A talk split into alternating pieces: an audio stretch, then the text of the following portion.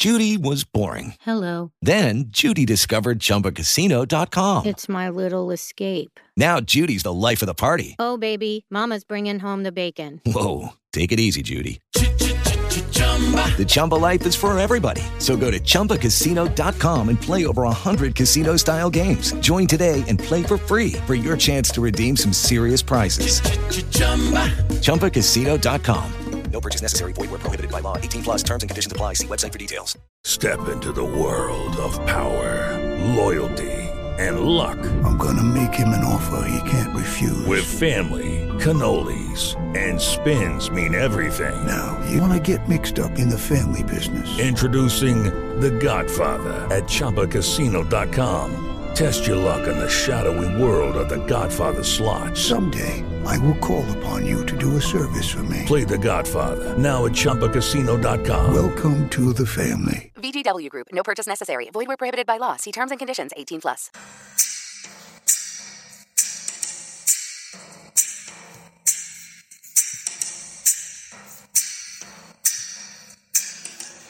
Buenas noches, bienvenidos, bienvenidos y muy bien hallados. Espero que estéis todos y todas, claro está.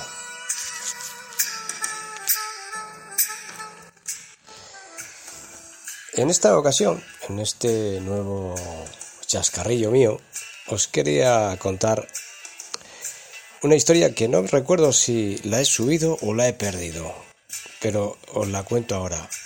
Si os dais cuenta, nos paramos o nos paráramos a pensar sobre el ser humano, no sé si os dije ya que el ser humano es malo por excelencia, o sea, por autonomasia, quiere decir, por devoción o por lucro, pero el ser humano, no creáis que el ser humano no es bueno. Otra cosa es que el paradigma de la vida nos haga cambiar y nos demos cuenta de eso y que también nos demos cuenta que siendo buenas personas y queriendo el bien del prójimo, probablemente seamos más felices, pero quizás tengan que pasar los años, las circunstancias y las hostias para que esto eh, nos demos cuenta de ello, ¿no? Entonces, eh, ¿cómo podría ser que si no fuéramos malos, eh, que alguien se hiciera rico con las desgracias de otros? Además, después de todo, hacerse rico con las desgracias de otros, colgarse las medallas en un acto heroico como benefactor social, por ejemplo. Bueno, eso sabéis que ocurre mucho en la política y en los políticos, todos de corbata con nudos muy gordos y de trajes muy elegantes, se hacen pasar por estos benefactores sociales.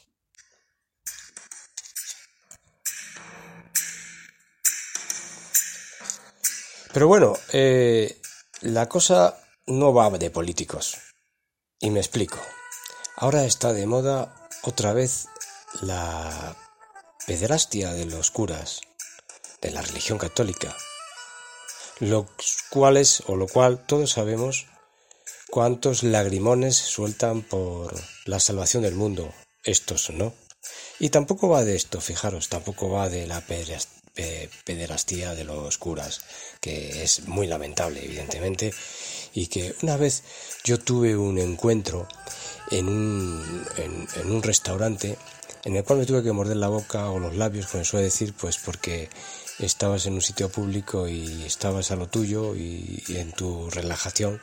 Y había unos niños, unas niñas pequeñajas corriendo por el, por el, por el salón, molestando a todo el que estábamos comiendo y tal. Y, los que estaban al lado, que eran los padres de estas niñas, pequeñajas de 3, 4 años o 5, estaban hablando del tema de la, de la pederastía de, los curas, los pederastas sacerdotes, y ellos estaban excusándolos, ellos mismos estaban excusándolos diciendo, bueno, porque hayan hecho alguna vez algo de eso, eh, tampoco hay que penalizarlos demasiado, porque han hecho muchas cosas buenas, que eso nadie lo dice, y entonces, bueno, porque de vez en cuando eh, rompan un plato, pues, en fin, yo me tuve que callar la boquita, me tuve que aguantar porque claro, estaba viendo unas niñas pequeñas jugando que eran hijos, hijas de ellos, y era para haberle dicho, oiga, eh, a usted le hubiera parecido bueno o bien que un cura de estos le hubiera metido la polla en la boca de su hija y se hubiera quedado tan tranquilo o le, hubiera aplaudido o le hubiera dicho no, no, repita, repítalo, que a mí no me importa, como usted es cura y yo estoy a favor de, de la religión, me da lo mismo, ¿qué más da? Ahí tiene mi hija para lo que usted quiera. ¿Usted cree que eso... Le tiene que haber preguntado esto. ¿Usted cree que hubiera sido bonito? ¿O qué pasa que son los hijos de otros, no? Los hijos de los pobres, los pobres niños que no tienen padres, los que han sufrido estas circunstancias. Y por eso parece ser que hay que disculparlos.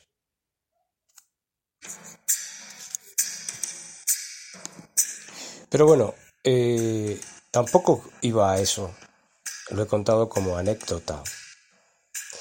Vamos a dejar a un lado lo que estos hayan podido hacer de bueno o de malo, sino que qué es, qué es lo que la sociedad o las sociedades hacen para que esto no ocurra o no haya ocurrido. Pues todo está muy bien, que se habla demasiado, que se cuentan muchas historias, pero fijaros, lo que yo creo que ojos que no ven, corazón que no siente, ¿no? Eh, mm, la gente no se muere porque yo no los veo morir.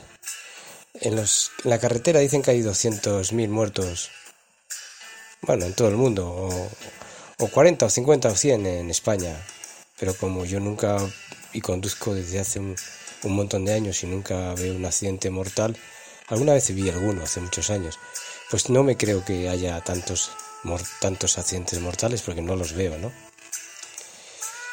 Entonces, la defensa, la defensa de este mal de este mal y de otros males, de muchos males, la cual se hace generalmente en películas, en novelas, en reportajes, los cuales a estos, a estos periodistas o a estos escritores les reporta fama y dinero. Fama y dinero. Además, ellos mismos se vanaglorian del bien que hacen o ha reportado a la sociedad en la lucha por mejorar las humanidades del mal con estas con estos documentales, con estas novelas y con estas películas.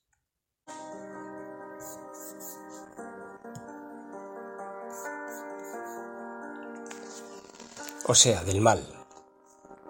Que si no existiera ese mal, digo yo, que hubieran escrito o cinematografiado ellos? ¿De qué vivirían la farándula si no hubiera el morbo y el disfrute de éste? ¿Qué causa en los seres humanos el ver a otros sufriendo o escucharlos o verlos en películas y novelas? Somos muy malévolos somos malévolos, disfrutamos del daño ajeno, aunque sea por novelas y películas.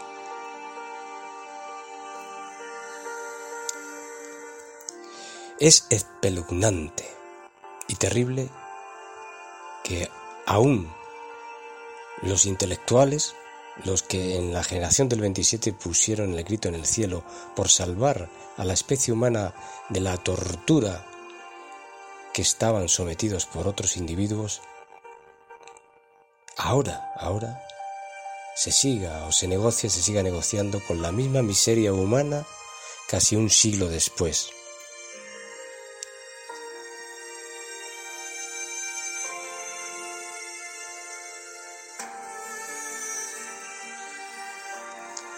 Y además, y además, además de todo esto, nos quieren hacer creer estos listillos y listillas de la pluma que lo que han publicado y creado lo hicieron con un fondo altruista sin interés personal y de humanización de las conciencias perturbadas. cuando yo diría que lo que ocurre es que se perturban muchas más conciencias. Publicaciones y séptimo arte, las cuales suelen ser a la postre el propio engendro negro llamado cultura de todo aquello ya comentado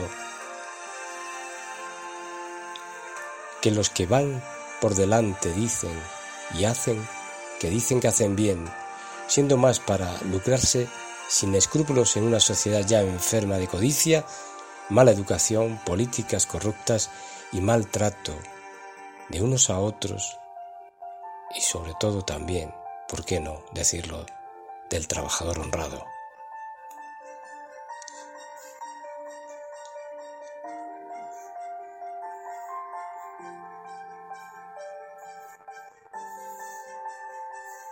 Quizás esto no lo tendríamos que hacer ver todos, pero que no nos confundan, que no nos confundan que tontos quedamos muy pocos, o quizás quedemos muchos, no lo sé, o quizás sí, pero que no nos confundan que lo que es un negocio, toda la vida lo ha sido, todo, toda la vida se han escrito muertes, asesinatos, perturbaciones, violaciones, maltrato, se escriben, se proyectan películas de ese estilo y aumentan cada día más estos casos.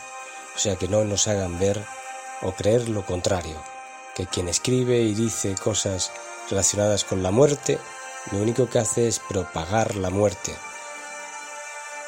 ya que, que probablemente había que propagar y hablar y escribir cosas de felicidad, de bienestar, ¿Qué es lo que realmente la gente necesita? Y es lo que realmente necesita aprender, sentir y ver para imitar. Porque lo que vemos y lo que sentimos y lo que nos están proyectando también lo estamos imitando. ¿Y qué estamos imitando? El asesinato, la violación, el maltrato. Así que, como ya digo, quizás tengamos que hacérnoslo ver.